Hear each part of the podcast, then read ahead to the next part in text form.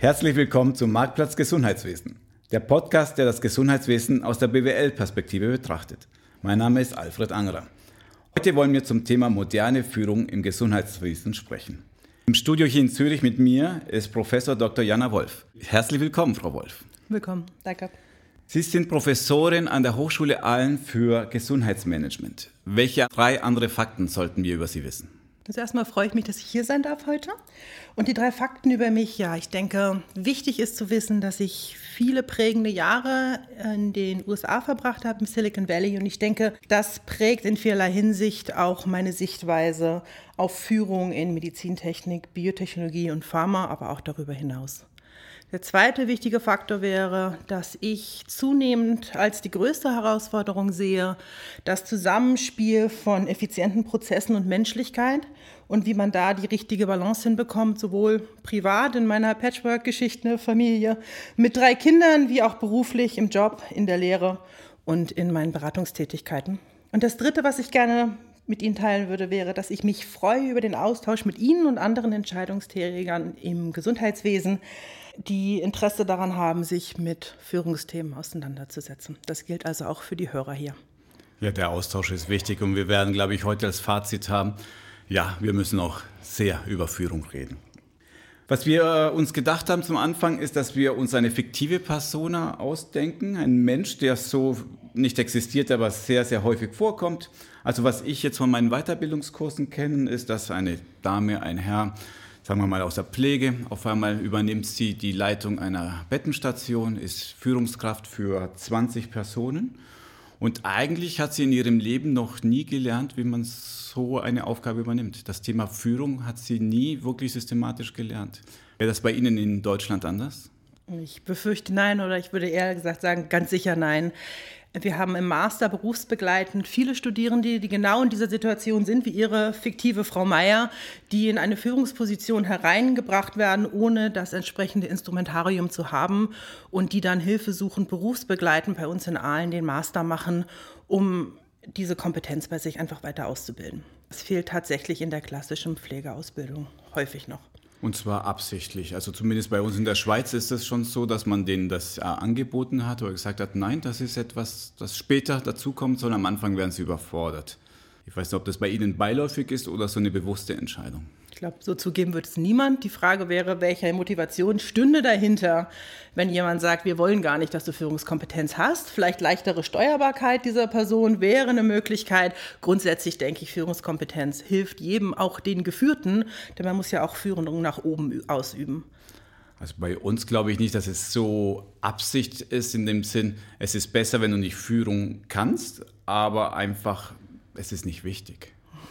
das wage ich zu bezweifeln und ich glaube, es ist auch zunehmend so, dass Führungskräfte oder Administrationen in Krankenhäusern oder anderen Institutionen im Gesundheitswesen das auch differenzierter sehen, weil wir einfach sehen, wir haben einen Fachkräftemangel, wir haben große Herausforderungen, die richtigen Leute an der richtigen Stelle zu haben und da eine Führungskultur und eine Unternehmenskultur zu haben, wo Leute wachsen können miteinander und aneinander ist, glaube ich, zentral dafür, dass man da sein USP hat, sein Unique Selling Proposition, dass Leute wirklich an das eigene Spital, an das eigene Krankenhaus kommen wollen, um sich auch dort selbst im Team weiterzuentwickeln. Okay, jetzt habe ich das nicht systematisch gelernt. Also was ich mache, ist, ich beobachte, was ich bisher erlebt habe.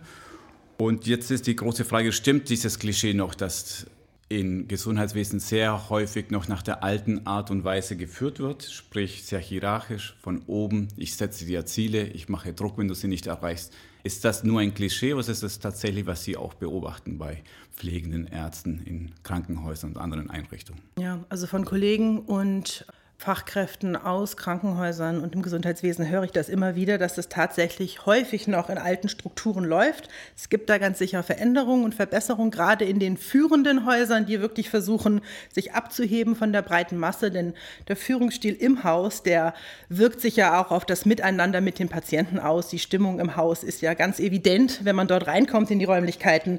Grundsätzlich aber denke ich, wir haben weiterhin ein Problem da. Da gibt es die klassischen Machtkämpfe ähm, intern innerhalb der Hierarchien von Pflege oder auch in der Ärzteschaft, auch gegen oder mit der Administration, ja, die Geldgeber und die, die die Arbeit machen. Und was möchte ein Geldgeber mir sagen, wie ich meine Patienten zu pflegen habe?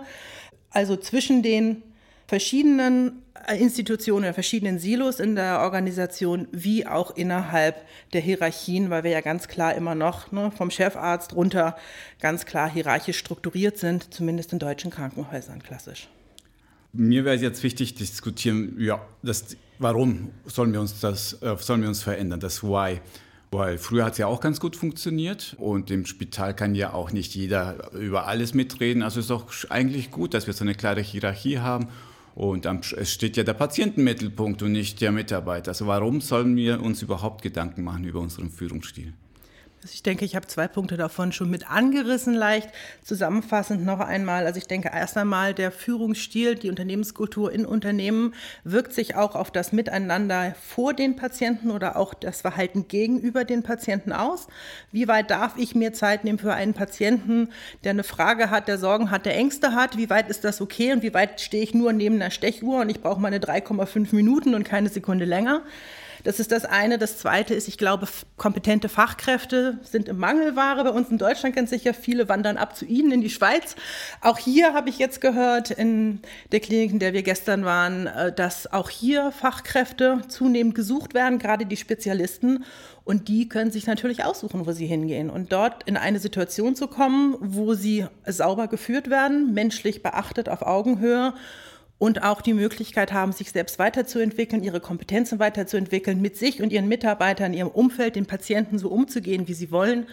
Ich glaube, das ist ein Punkt, wo uns gestern ja auch der Kollege gesagt hat, da kommen Leute wirklich für weniger Geld zurück, weil ihnen der Führungsstil und die Kultur im Haus so wichtig ist, dass sie sagen, dafür nehme ich auch kleine Abstriche im Gehalt in Kauf und komme als kompetente Führungskraft in dieses Haus. Und ich denke, da müssen sich alle Institutionen im Gesundheitswesen umschauen, weil wir älter werden als Gesellschaft, immer mehr Bedarf haben im Gesundheitswesen und die Fachkräfte tatsächlich zunehmend oder immer noch, je nachdem aus welcher Perspektive man das sieht, Mangelware sind. Das beobachten wir in der Tat in der Schweiz hier, dass man sich sehr stark bemüht um Mitarbeitende, vor allem um die jungen Leute, die neu einsteigen und es gibt ja schon von Sokrates die Klage, dass die jungen Leute ganz anders sind und Autorität nicht respektieren. Und deswegen meine Frage jetzt an Sie, Sie diese neue Generation, die da neu in den Arbeitsmarkt kommt, ist die wirklich anders? Hat sie wirklich diese Erwartung, kollegialer geführt zu werden, mehr Mitbestimmung, oder ist das nur ein Klischee? Ich glaube tatsächlich, dass sich da ein Wandel verzieht. Das sehe ich auch bei meinen Studierenden. Ich denke, es ist ein Stück durch das Umfeld geprägt. Wenn wir jetzt gerade nach Deutschland zurückkommen, die Babyboomer-Generation hat die Nachkriegszeit miterlebt, ganz viel Mangel. Und da ist, wenn man jetzt mit Maslow arbeiten möchte, mit der Bedürfnispyramide, Sachen wie Sicherheit, Geld, Einkommen, Familie, Dach über dem Kopf, genug zu essen auf dem Tisch, ganz zentral gewesen.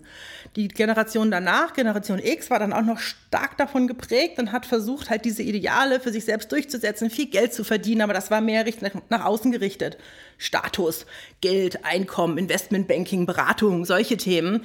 Und die jetzt kommende Generation Y und Z sind in diesem Überfluss tatsächlich und in diesem Frieden aufgewachsen. Und bei denen sind die oberen Stufen der Bedürfnispyramide, also wie kann ich mich selbst besser ausdrücken, was ist mein Beitrag in dieser Welt, viel stärker ausgeprägt, aus dem einfachen Grund, dass die unteren Stufen nie Mangelware waren. Ich denke, würden wir jetzt eine schlimme Rezession haben oder einen großen Krieg, dann hätten wir wieder ganz ähnliche Voraussetzungen, wo es einfach darum geht, Butter und Brot auf den Tisch legen zu können.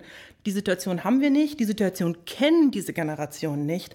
Und insofern orientieren sie sich deutlich stärker an diesen Selbstverwirklichungspunkten und relevanten ähm, Entwicklungsaspekten, wenn es darum geht, sich einen Job zu suchen und eine Karriere auszuwählen. Also halten wir fest, ja, tatsächlich, Sie haben andere Ansprüche können wir das noch mehr konkretisieren? Also was bin ich bereit zu akzeptieren, wenn ich eine junge Pflegekraft bin, junger Arzt, Ärztin und was ist nicht mehr in meiner Welt drin? Ja, also ich denke, Kompetenz wird immer wichtig und zentral sein, wenn jemand Kompetenz ist, ist und Kompetenz ausstrahlt, dann wird man das immer akzeptieren. Also ein kompetenter Chefarzt, eine kompetente Pflegekraft, die einem was beibringen kann, ganz klar. Die Frage ist natürlich, wie das gemacht wird, wie wird kommuniziert von oben herab oder möglichst auf Augenhöhe und wie weit sind die Worte, die eine Person sagt, Gesetz und wie weit bin ich da willens, in die Verhandlungen zu gehen, in den Austausch oder auch einfach nur in die Erklärung. Ja, wie weit nehme ich mir Zeit, die Person, die mir gegenübersteht, auch als Menschen wahrzunehmen und sie mitzunehmen auf die Reise, versus einfach mein Säckchen rüberzuwerfen über den Zaun und sagen, trag's mal. Ich könnte mir vorstellen, dass sofort eine Ärztin da reinspringt und sagt, ja, das ist dieses, wie siehst du das? Und so ganz weiche, mitnehmende. Das klappt nicht bei uns im Gesundheitswesen. Da sterben Menschen, da müssen klare Anweisungen gegeben haben. Da haben wir doch keine Zeit für diese kooperativen Ansätze. Jein, also ganz weich und langes Reden und Erdbeertee machen und sich seine selbstgestrickten Söckchen anziehen, darum geht es ja nicht. Es geht wirklich darum, klar in der Sache zu sein, klar in den Strukturen. Es geht auch nicht darum, lange zu reden. Es geht darum, so weit in den Austausch zu gehen, dass das Gegenüber sich wahrgenommen fühlt mit seinen Sorgen, Ängsten, Nöten. Und ich glaube tatsächlich, das führt zu weniger Fehlern. Wenn jemand wirklich versteht, warum ein Prozess auf eine gewisse Art und Weise laufen muss und warum Zeit hier von Essenz ist oder welche Produkte wie wo angewendet werden müssen müssen, das Verständnis wirklich da ist, dann werden diese Fehler auch nicht auftreten. Wenn man einfach nur Liste 1 bis 10 durchchecken muss, ohne ein Verständnis, was diese Liste eigentlich für den Menschen, für den Patienten oder für den Prozess bedeutet, ist der persönliche Druck viel geringer. Man identifiziert sich viel weniger mit der Situation und damit wird die Leistung tendenziell auch schlechter, fahrlässiger und Fehler geschehen deutlich leichter. Okay, also es klingt so kurzfristig, vielleicht ist der Befehl von oben schneller und scheinbar effizienter aber nachhaltig ist das nicht. Denke ich auch. Und ich denke in Notsituationen, also wenn jetzt wirklich ein Patient in einer Notlage ist und eine Ärztin, ein Arzt kurz ruft, dies jetzt, das jetzt und so weiter und diese Person als kompetente Führungskraft bekannt ist, wird jeder sofort springen, weil ganz klar ist, wenn diese Person in diesen Emergency-Modus kommt, dann ist klar, dass hier Zeit von der Essenz ist und wir können jetzt nicht mehr diskutieren. Und das ist, ob das nun im Militär ist oder im Krankenhaus, da wo es um Zeit geht und um Menschenleben, da kann man natürlich nicht im OP-Saal die Diskussion anfangen. Aber die Vorbereitung dafür, im OP-Saal zusammenzuarbeiten, die kann durchaus kooperativer mit Frage und Antwort gestaltet werden. Okay, also jetzt bin ich der Manager, bin überzeugt, dass meine Mitarbeiter anders geschult werden müssen, neue Führungsansätze her, äh, benötigt werden. Jetzt schicke ich meine Leute zu Ihnen. Welche Ansätze würden Sie denn dort ähm, ähm, anlegen? Was sind so moderne Führungsinstrumente und Systeme? moderne Führungsinstrumente, Systeme gibt es viele. Mir wäre als erstes wichtig, dass jeder sich selbst ein bisschen besser kennenlernt und versteht, wer bin ich eigentlich? Was sind meine Stärken? Was passt zu mir als Stil. Es gibt viele Möglichkeiten, kompetent zu führen, auch heutzutage und auch in einer interaktiven, transformationalen Führung und nicht nur transaktional. Also ich gebe dir Geld für Leistungen, sondern wirklich lass uns gemeinsam gestalten. Da gibt es viele, viele Ansätze und ich achte vor allem darauf, dass in Workshops, Beratungen oder auch bei meinen Studierenden Leute sich selbst ein bisschen besser kennen, sich Feedback geben lassen voneinander, von den Kollegen, von den Chefs und tief in sich reinhören. Was macht mich glücklich? Wo komme ich in meinen Flow? Wo fühle ich mich gesehen? Wo sind meine Stärken? Und nicht versuchen, was zu sein, was sie nicht sind. Ja. Also das ist erstmal der wichtige Punkt. Ansätze gibt es viele äh, in der Richtung der transformationalen Führung. Einige, die momentan viel diskutiert werden, ist zum Beispiel der Servant Leadership Ansatz. Servant Leadership. Servant Leadership, also wo die Führungskraft, die leitende Persönlichkeit sich sieht als derjenige, diejenige, die es dem Team und den Mitmenschen möglich macht, ihr Potenzial bestmöglich zu entfalten. Das ist aber überhaupt gar kein neuer Ansatz. Den gab es schon im alten China vor tausenden von Jahren. Der ist nur im Rahmen der Humanisierung der Führung in den 70er Jahren bei uns im Westen wieder aufgetaucht und wird in vielerlei Hinsicht auch gelebt, weil das ein schöner Ansatz ist, sich selbst immer wieder ein Stück zurückzunehmen und zu gucken, kann ich mein Ego zurücknehmen und gucken, dass das Team gesamtheitlich zum Blühen und zum Schwingen kommen kann. Wenn ich jetzt zu einem klassischen Direktor gehe und sage, du bist eigentlich nicht die wichtigste Person in diesem Haus, du solltest eigentlich mir als deinen Mitarbeiter dienen. Das ist ja ziemlich provokativ, oder? Durchaus. Andererseits, wenn Sie zu wirklich guten Führungskräften gehen und sehr kompetenten Führungskräften und denen sagen, letztendlich ist deine Aufgabe, dass du das Team um dich rum in Flow zum Schwingen, zu ihren besten Leistungen bringst, würde ich sagen, ein Großteil würde sagen, ja klar, dafür bin ich hier. Ich glaube nicht, dass das so sehr dem klassischen guten Führungskräften widerspricht. Ich denke eher, und ich sehe häufiger Probleme bei Personen, die sich in ihrem Führungsstil oder auch in ihrer eigenen Entwicklung in dieser Rolle noch nicht so ganz sicher sind.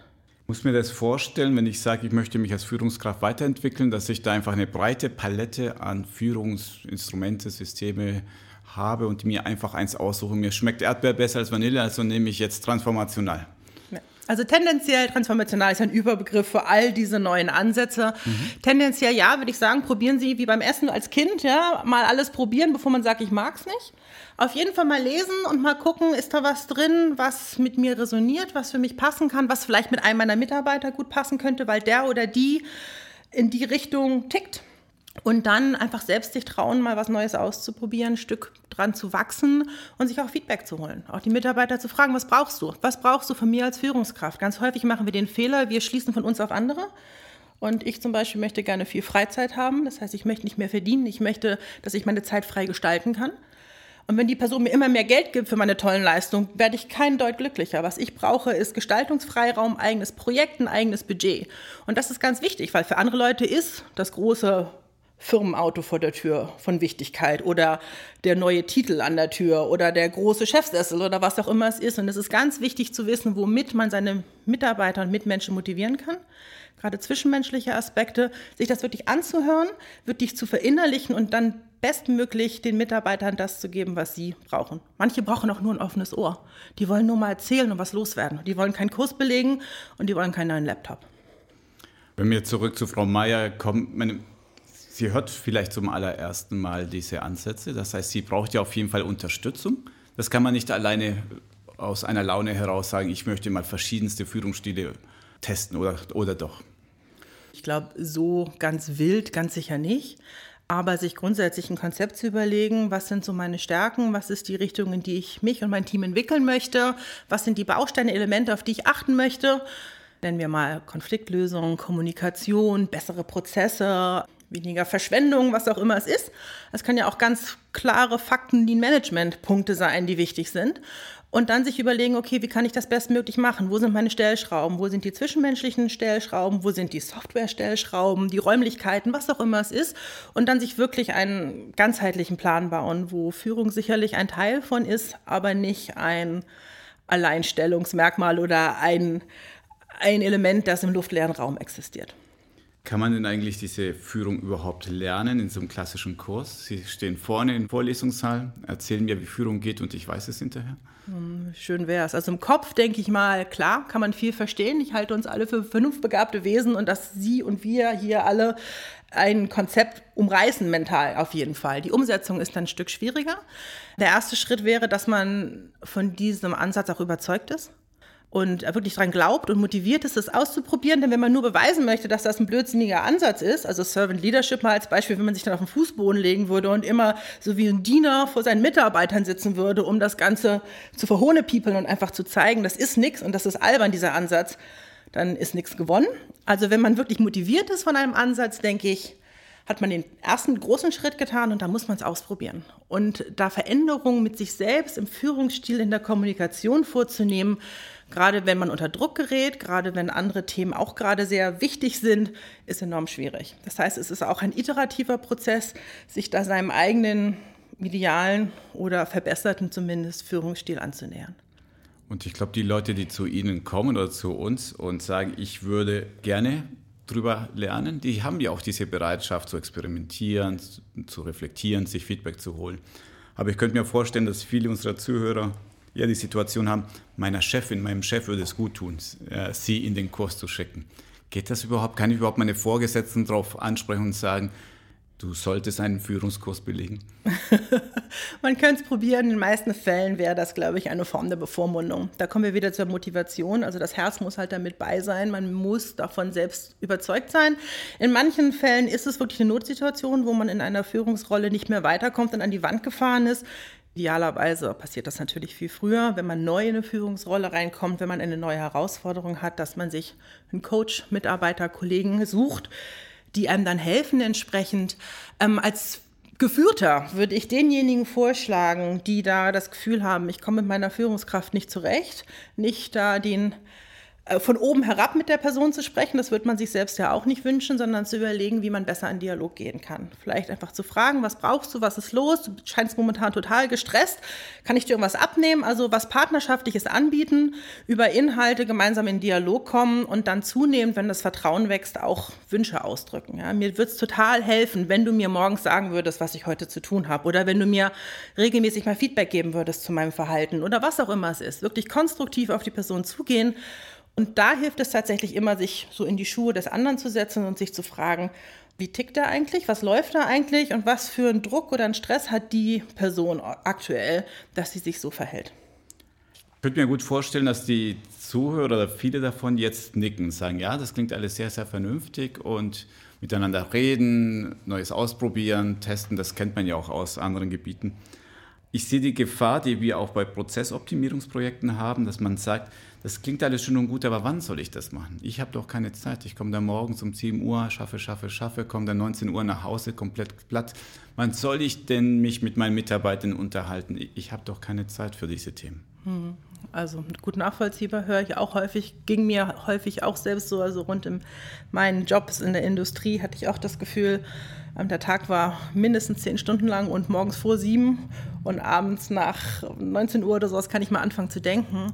Letztendlich habe ich aber festgestellt, dass diese kurzzeitigen Investitionen oder Investitionen im Moment für die Zusammenarbeit und für die Führung von Mitarbeitern mittel- bis langfristig sich durchaus auszahlen. Das ist wie eine Veränderung eines Prozesses Richtung Lean Management oder das Lernen eines neuen Golf- oder Tennisschlags oder was auch immer es ist. Die Veränderung ist erstmal unangenehm und schwierig. Mittel- bis langfristig spielt man aber besser oder verschwendet weniger oder kommt mit anderen Budgets oder mit geringeren Zeiten aus. Also ich denke, die Investition lohnt sich. Dass es nicht immer einfach ist, ja, ähm, sonst würden es ja alle machen. Ja, dass alle nicken und sagen, ja, schöne Idee, aber ich habe keine Zeit, ist der Klassiker. Das soll einem nicht daran hindern, das zu tun, sondern man muss halt Geld in die Hand nehmen oder Zeit, was ja gleich Geld ist, und dann das ausprobieren. Auch eher als Pilot oder gleich großflächig einführen. Also lieber im Big Bang-Ansatz, wir versuchen jetzt mal das gesamte Unternehmen auf neue Füße zu stellen oder lieber klein Experiment in einer Abteilung mit einem Team. Also ich denke auch, das hängt von der Situation ab. Normalerweise häufig ist es sinnvoll, mit einem Pilot anzufangen, damit man die Fehler, die man macht, und wir machen alle Fehler, jeder, der verändert, macht Fehler. Wer keine Fehler macht, ändert auch nichts. Ja, ähm, dass man dem einfach so ein bisschen Spielraum gibt, gerne auch ein Pilot anfängt mit Leuten, die offen sind dafür, die kommunizieren, die auch negatives Feedback sich trauen zu geben, damit man in dieser Pilotzeit Sachen lernt für den großen Rollout, für die große Veränderung, die ansteht, halte ich durchaus für sinnvoll geht in den meisten Fällen auch abteilungsweise oder mit einer Projektgruppe oder so ganz gut. Also wir sind schon mitten im Thema Veränderung. Nehmen wir an, ich möchte tatsächlich als eine höher gestellte Führungskraft hm, den Wandel initiieren. Das ist natürlich die Idealsituation, weil von oben herab ist es natürlich viel einfacher, als wenn eine, jemand aus mittlerem Management beschließt. Man kann es ja nur bei seinen eigenen Leuten machen. Man kann es ja, wie wir vorhin hatten, ja nicht nach oben, kann man ja kann man nach oben Vorschläge machen, aber man kann es nicht durchdrücken. Und jetzt bin ich jetzt Direktorin eines Spitals. Ich versuche mich zu verändern, oder nicht nur mich, sondern mein gesamtes Team, am besten das ganze Haus. Wir haben jetzt schon gehört, kleine Schritte vielleicht, vielleicht ähm, ist das der richtige Ansatz. Was sind Sie denn für typische Fehler, die man macht, wenn man wirklich versucht, so diese Kultur, Führungskultur zu verändern in der Organisation? Ja, also ich denke, häufiger Fehler ist, dass man denkt, man muss es alleine machen oder auch man kann es alleine machen, je nach Persönlichkeitsstruktur. In jeder Organisation gibt es natürlich die Machtpromotoren, das haben Sie gerade angesprochen, die Person an der Spitze, die das Geld, das Budget und die Entscheidungsgewalt hat. Es gibt aber auch andere Machtpromotoren. Wenn Sie jetzt ne, Direktorin, wie Sie gerade sagten, eines Krankenhauses sind, haben Sie vielleicht einen tollen Chefarzt. Und er ist der Einzige, der gewisse OPs durchführen kann und er ist Ihr Aushängeschild. Diese Person hat genauso Macht wie Sie, denn wenn der nicht am OP-Tisch erscheint oder wenn er schlecht über Sie in der Presse redet oder im schlimmsten Fall das Unternehmen verlässt, weil ihm der neue Wind nicht gefällt, dann haben Sie ein Riesenproblem. Also ich denke mal, die Machtstrukturen müsste man ganz sicher ausloten. Da bin ich auch forscherisch momentan ziemlich viel dran, mir mal die Macht und auch die dunkle Seite der Macht anzugucken. Das Zweite sind die Experten. Da fällt dann dieser besagte Arzt auch ein Stück rein. Wir müssen die richtigen Experten am Tisch haben, aber auch für die Prozesse, Prozessexperten, Softwareexperten, wenn eine neue Software eingeführt werden soll. Einfach wirklich Leute, die Fachkräfte in dem Bereich sind. Sie können nicht die eierlegende Wollmilchsau sein. Sie sind Direktoren und sie müssen sich Fachkräfte mit ins Boot holen, die ihnen helfen können. Und dann gibt es natürlich die Netzwerker, ja, diejenigen, die so ein Key eine Key-Rolle übernommen haben im Unternehmen, zu dem man geht, die Meinungsbildner. Und auch die sind wichtig, dass man die mit ins Boot nimmt, dass man mit denen in Diskussion geht. Denn wenn da so eine Front gegen sie gemacht hat, ist natürlich auch ein Problem. Also im klassischen Sinne, im Deutschen haben wir häufig die Betriebsräte, ja, wenn die nicht mit ins Boot genommen werden, stoppen die erstmal viele Prozesse, aber es gibt auch ganz andere Personen, die einfach gut angesehen sind im Unternehmen, die das Herz, die Seele einer Abteilung sind. Und wenn die sich angefasst, angegriffen fühlen und nicht mitgenommen, dann hat man da sicherlich auch Probleme. Also verstehe ich alles, aber ich kann mir sehr gut vorstellen, dass so, bleiben wir bei dem Beispiel der Direktorin, die sich überfordert fühlt, weil dann kommen die Leute her und sagen, ey, wir bauen neu, wir müssen mal über den Neubau reden. Wir haben neue Digitalisierungsprojekte, das wird auch eine riesige Veränderung. Jetzt kommt noch das Thema Führung dazu, neben Rahmenbedingungen und, und, und, und.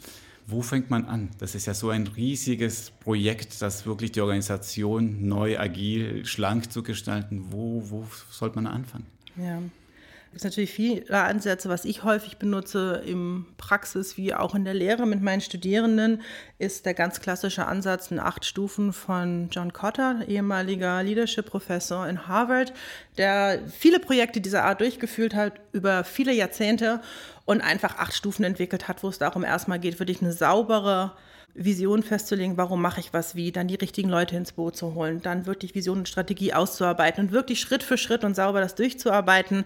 Ich denke, ein Klassiker ist, man hat eine tolle Idee, man findet es gut, man will es mal kurz umsetzen. Und wenn man mit Change-Experten spricht, beispielsweise jetzt Herr Kotter nochmal, der sagt, naja, so ein richtiger, wirklicher Veränderungsprozess, der kulturell verankert wird in einem Unternehmen, das dauert seine acht Jahre die Veränderung von Strukturen, Prozessen, Budgets, Software, wie auch immer, das schaffen wir viel schneller. Da brauchen wir vielleicht eins, zwei Jahre.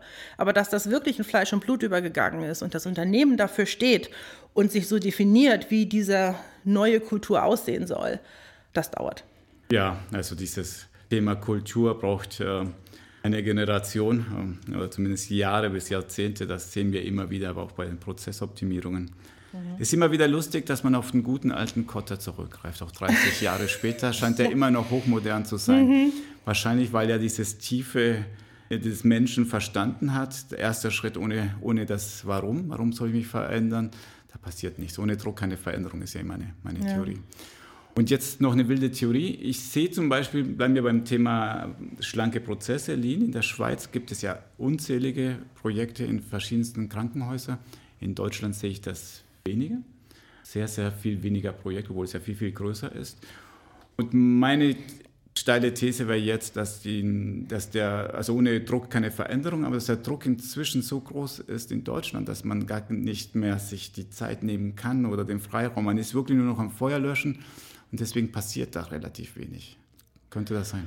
Das kann sicherlich sein. Also grundsätzlich, wenn wir uns so die Theorie dazu angucken, wie Veränderungen stattfinden, gibt es ja die von außen notwendig gewordenen Veränderungen, wo man tendenziell Vermeidungsziele hat. Da sind die Ziele, dass man irgendein Problem nicht mehr hat, dass es nicht mehr so schlecht ist, dass die Qualitätszahlen nicht mehr so schlecht sind, dass die Patienten nicht mehr wegbleiben, dass die Ärzte kommen, wie auch immer. Man versucht zu vermeiden und Feuer zu löschen, wie Sie es gerade genannt haben. Wo wir wirklich versuchen hinzukommen und wo ich mit meinen Kunden, Kollegen, Studierenden auch versuche hinzuarbeiten, ist, dass man zunehmend zu Gestaltungszielen kommt, dass man wirklich versucht, proaktiver zu werden und nach vorne zu gucken, zu sagen, wo will ich hin, wo müssen wir hin? Und diese schwierigen Schritte, die irgendwann notwendig werden, zu einem Zeitpunkt zu nehmen, wo noch ein bisschen mehr Luft und Spielraum drin ist, Raum für Kommunikation, die richtigen Leute ins Boot zu holen sich das Ganze mal auch über Nacht zu überlegen, Nacht drüber zu schlafen, vielleicht einen ein oder anderen Experten mit hinzuzunehmen und nicht nur am Feuerlöschen zu sein. Das passiert ganz häufig und ständig und gerade im Gesundheitswesen, wo sich viel bewegt, wo akute Fälle reinkommen, wo man einen Patienten nicht auf Eis legen kann, ist das ganz sicher ein großes Thema. Also lieber aus einer Situation der Stärke heraus verändern. Ja. Auf jeden Fall. Bei schönem Wetter verändern und nicht erst, wenn es anfängt zu regnen. Da ist die Motivation auch eine ganz andere im Team. Wenn das eh schon gut läuft und wir sind gerade ein gutes, leitendes Krankenhaus und wir haben viel erreicht und unsere Zahlen passen. Und also sowohl die Patienten wie auch ne, die auf dem, auf dem Balance Sheet, dann ist man in einer Situation der Stärke für alle und hat auch eine ganz andere Form der Kooperation und einen Willen der Kooperation im Team, als wenn die gerade landunter sind, tagtäglich Überstunden schrubben, in einem schlechten Umfeld arbeiten. Dann ist die Energie, die Kraft, die Motivation auch nicht da. Jetzt würde ich gerne mal auf einen kleinen Nebenaspekt zurückkommen, den Sie vorhin erwähnt haben, nämlich die dunkle Seite der Macht. Richard David Brecht sagt ja, Macht ohne Missbrauch verliert ihren Reiz. Geht es in die Richtung? Geht es so Richtung, dass man aufpassen muss, dass System Macht nicht etwas Dunkles mit mir macht? Naja, ich denke mal, es geht vor allem darum, dass man sieht, dass jede ja, Medaille zwei Seiten hat, wie man so klassisch sagt, und das mit Macht natürlich auch das Potenzial für und die Verführung von Machtmissbrauch mit dazu kommt. Und dass man für sich selbst sicherstellt, dass man nicht bewusst oder vor allem unbewusst seine Macht ausspielt oder auch durch die Machtposition in eine schlechtere Entscheidungsposition kommt. Lassen Sie mich das mal ganz positiv darstellen. Jemand ist Chef eines Unternehmens oder Krankenhaus, die Direktorin will mal wissen, wie es mit dem Veränderungsprozess so aussieht, trifft eine Krankenschwester auf dem Gang und sagt, ne, hast du mal einen Moment Zeit für einen Kaffee, ich würde gerne mal von dir hören, was du davon hältst. Sich zu trauen, der Chefin zu sagen, was du da machst, ist totaler Mucks und da halte ich gar nichts von, das haben wenige Pflegekräfte in sich, ja, weil sie auch Angst davor haben, was passiert mit mir, mit meiner Rolle, mit meinem Stundenplan, mit meiner Freizeit, vielleicht mit meiner Weihnachtsbelegung, was auch immer. Ja, und da muss man halt auch darauf achten, wer ist denn der Richtige, gewisse Sachen auszuführen im Unternehmen. Also in diesem Beispiel wäre eine einfache Lösung, man nimmt eine externe Person, eine Person ohne Macht, ja, die ganz anonym mal ein paar Fragen stellt, mit Leuten in Dialog geht, die Sache nicht weiterreicht. Ja? Und darum ist also die dunkle Seite der Macht wird gerne missbraucht von denjenigen, die es gefällt, diese Macht auszuüben. Man muss aber auch darauf achten, dass die Macht einen nicht in den Weg kommt, wenn man gewisse Veränderungen oder gewisse Prozesse anstoßen möchte da ist man manchmal einfach die falsche Person. Es klingt so, als würden wir mit den modernen transformationalen Führungsstilen vielleicht sogar dem entgegenwirken. Weil wenn es, also dass es positiv ist, um zu vermeiden, dass diesen Machtmissbrauch passiert. Weil wenn ich mein Team mit einbeziehe, eher als mich äh, Diener meines Teams ansehe, dann ist der Missbrauch wahrscheinlich oder die Wahrscheinlichkeit kleiner. Sicherlich, andererseits braucht man da andere Kompetenzen und zwar, dass man trotzdem eine gewisse Stärke hat und sich auch seiner Kompetenz und seiner Macht bewusst und sicher ist. Ja? Also man kann viel Macht abgeben, wenn man denkt, ich habe aufgrund meiner Kompetenz, aufgrund der Persönlichkeit, die ich hier bin, eh eine Sonderstellung. Ich habe mehr Wissen, mehr Erfahrung, ich kenne das Team besser, ich kenne unser Umfeld besser, was auch immer es ist. Je mehr Stärke eine Person mitbringt, also je mehr jemand daran gearbeitet hat, worüber wir vorhin gesprochen haben, an verschiedenen Führungsqualitäten, desto eher kann diese Person auch die Macht abgeben, weil andere Sachen dafür einstehen und die Macht nicht mehr als Instrument genutzt werden muss. Jetzt versuche ich meinen letzten Joker ähm, aus dem Ärmel zu ziehen, um zu vermeiden, dass meine ähm, Organisation verändert wird, dass ich mich ändern muss als Führungskraft. Nämlich, ja, das klappt vielleicht ganz gut woanders, aber bei uns, mein Team, die sind nicht bereit. Das sind, nein, das, die sind zu veränderungsunwillig. Das wird so nicht klappen mit meinen Leuten. Mhm. Also das, das, Thema ist Resistance to Change. Mhm. Ähm, ich erzähle gleich gerne etwas über ein Projekt in der Schweiz, aber wie erleben Sie das bei Ihnen in Deutschland? Ich denke, das ist auch ein Klassiker. Also da können wir dann einen Kollegen von Herrn Kotter bemühen. Also Peter Senji von MIT hat ja lang und viel dazu geforscht und hat so eine Liste von den zehn klassischen Ablehnungspunkten, warum was nicht geht. Ne? Keine Zeit steht ganz oben in der Liste. Ist ganz lustig, das kann man wirklich in jedes Unternehmen mitnehmen. Und wenn dann die übliche Litanei kommt, dann kann man einfach mal den Senji von 1900 paar und 80 rausholen und sagen, wunderbar, Sie haben die ersten sieben Punkte abgearbeitet, die letzten drei fehlen Ihnen noch. Also es ist ein Klassiker. Und ich denke, es liegt nicht an einem gewissen Unternehmen, sondern es ist grundsätzlich ein Widerstand zu Veränderungen. Ich denke mal, da gibt es verschiedene Faktoren. Grundsätzlich ist Veränderung immer unangenehm. Das Bekannte ist gemocht und das kennen wir auch aus dem Privaten. Wie viele Leute bleiben in Familien und Beziehungen, die nicht passen, einfach weil man kennt den Feind halt oder man kennt die Misslage halt besser als das Glück, was vielleicht da draußen liegen könnte.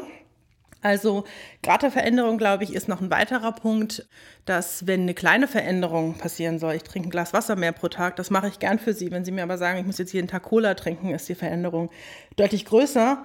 Und ähm, viele Leute sind halt auch gebrannte Kinder. Sie haben schon Veränderungsprozesse mitgemacht, die erfolglos waren, die nicht gut durchdacht waren, die nicht gut kommuniziert waren, die vor allem häufig abgebrochen wurden. Die meisten haben ja nicht das Durchhaltevermögen, durch dieses Tal der Tränen durchzugehen. Und je häufiger man in solche Situationen gekommen ist, desto eher sitzt man da und wartet ab, bis der nächste Chef mit dem nächsten Projekt kommt und fällt gar nicht erst in blinden Aktivismus oder in irgendeine Form von Motivation, wenn das nächste Change-Projekt angedacht wird. Das sind alles gute Gründe, warum meine Mitarbeiter sich nicht verändern wollen. Und die muss ich wahrscheinlich aktiv angehen als Führungskraft. Aber was mir wichtig ist zu betonen, ist das Argument, meine Leute spezifisch sind veränderungsresistenter als der Durchschnitt da draußen. Mhm. Das haben wir in unserer Messung nie festgestellt. Also wir haben ja vier Krankenhäuser gemessen, dort äh, über 500 Mitarbeiter zum psychologischen Test ausfüllen lassen, wo man äh, vom Professor Oregon aus Israel und da haben wir festgestellt, Die sind sogar leicht veränderungswilliger als der Durchschnitt da draußen. Mhm. Das heißt, das ist wirklich eine klassische Ausrede, dass man sagt, Gesundheitswesen, Ärzte, Pflegende, die sind veränderungsunwillig per se, oder? Absolut. Darum habe ich gesagt, das kann man in verstaubten Führungsbüchern aus den 80er, 90er Jahren schon nachlesen. Und zwar in der klassischen Reihenfolge, in der man das auch abfragt, wenn man in Unternehmen geht. Ich denke, wichtig ist, dass man da individuell auf die Leute eingeht, sie wirklich als Menschen sieht, die eigenen Bedürfnisse sieht und auch ihnen zugesteht, dass sie Angst vor Veränderungen haben, dass Veränderung nicht leicht ist, dass sie auch mal ein offenes Ohr bekommen und eine Schulter und nicht nur Zahlen, Daten, Fakten um die Ohren gehauen, weil Leute halt ganzheitlich wahrgenommen werden wollen. Und die Ängste sind häufig ja auch Sachen, die man in was Positives wandeln kann. Wenn jemand Angst hat vor einer Veränderung und ganz spezifisch belegen kann, was da die Sorge ist, kann man diese Sorge ja tatsächlich adressieren, angehen und entsprechend auch mitgestalten. Können Sie ein Beispiel dafür geben? Das hört sich ja höchst spannend an. Also Beispiel, ja, ich denke zum Beispiel, ähm, Pflegekraft macht sich Sorgen, dass mit diesen ganzen Veränderungen jetzt, die passieren sollen, wir gehen jetzt, was sich von Papier zu elektronischen Daten und so weiter, so viel Zeug passiert und alles so unmenschlich wird durch diese Tablets und kein Papier und nichts Haptisches mehr, dass es unmenschlich wird in unserem Krankenhaus. Das ist fair, der Gedanke. Man guckt sich dann irgendwelche Sci-Fi-Filme an, irgendwelche Dystopien und dann kommt das entsprechende Bild dazu. Alles ist nur noch maschinell. Mit dieser Person könnte man sich hinsetzen und halt überlegen, wie können wir denn damit umgehen. Ziel dieser Elektronisierung der Daten ist zum Beispiel, dass keine Transferfehler mehr passieren. Das heißt, der Patient wird besser versorgt. Passieren weniger Fehler, weniger Fehlmedikation und ähnliches.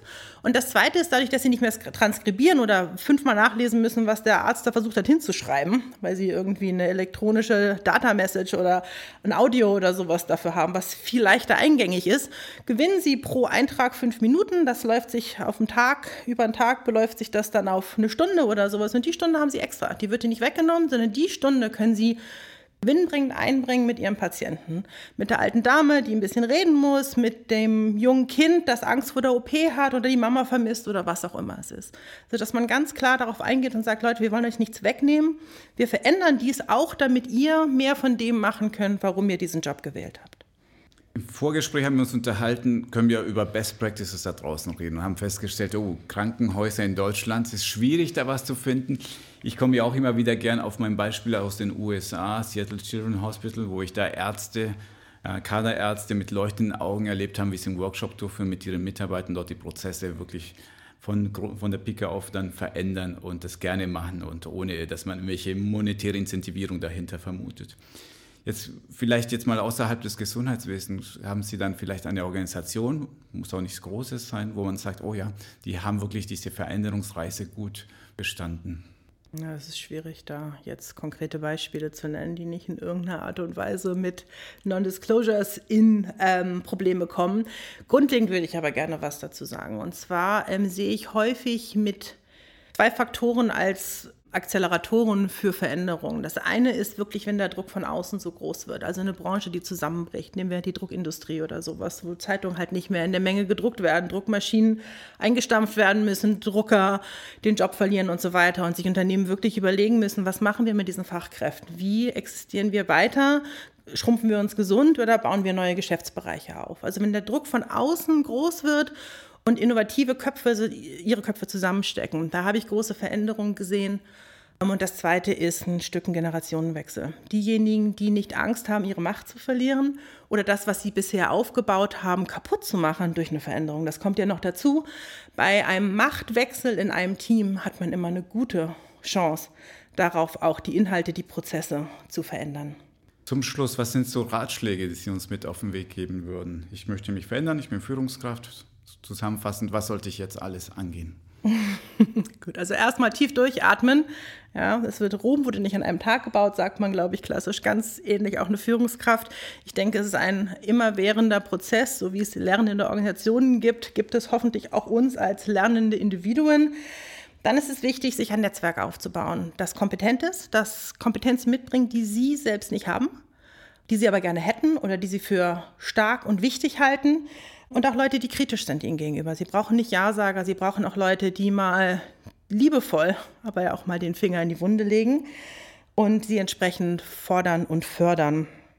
Und als weiteres stellen Sie sich den Herausforderungen, wenn es welche gibt, also diese Feuerlöschaktion, von denen Sie gerade gesprochen haben. Ich habe meine Karriere in den Silicon Valley, glaube ich, hauptsächlich dadurch kreiert, dass ich immer dahin gegangen bin, wo es gebrannt hat weil ich es sehr spannend fand, ähm, diese Herausforderung anzunehmen, mit Menschen zusammenzusitzen, zu arbeiten, Probleme zu lösen, gemeinschaftlich.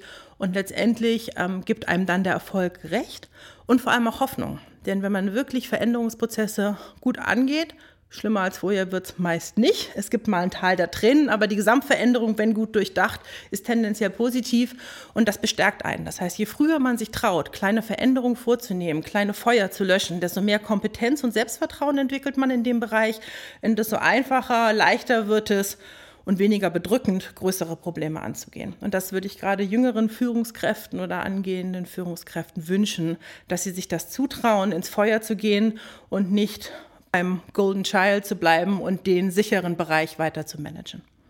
Tief durchatmen, ins Feuer gehen. Das merke ich mir. Genau. Ein Schlussstatement von Ihrer Seite, bitte. Gut. Also mein Statement ist, nur der Wandel ist beständig und das gilt auch für uns persönlich und unsere Kompetenzen. Frau Wolf, vielen Dank für das Gespräch. Ich danke Ihnen. Das war unsere Folge vom Marktplatz Gesundheitswesen. Kommentare, Lob und Kritik bitte an info@gesundheitswesen.org. Vielen Dank fürs Zuhören und bis zum nächsten Mal.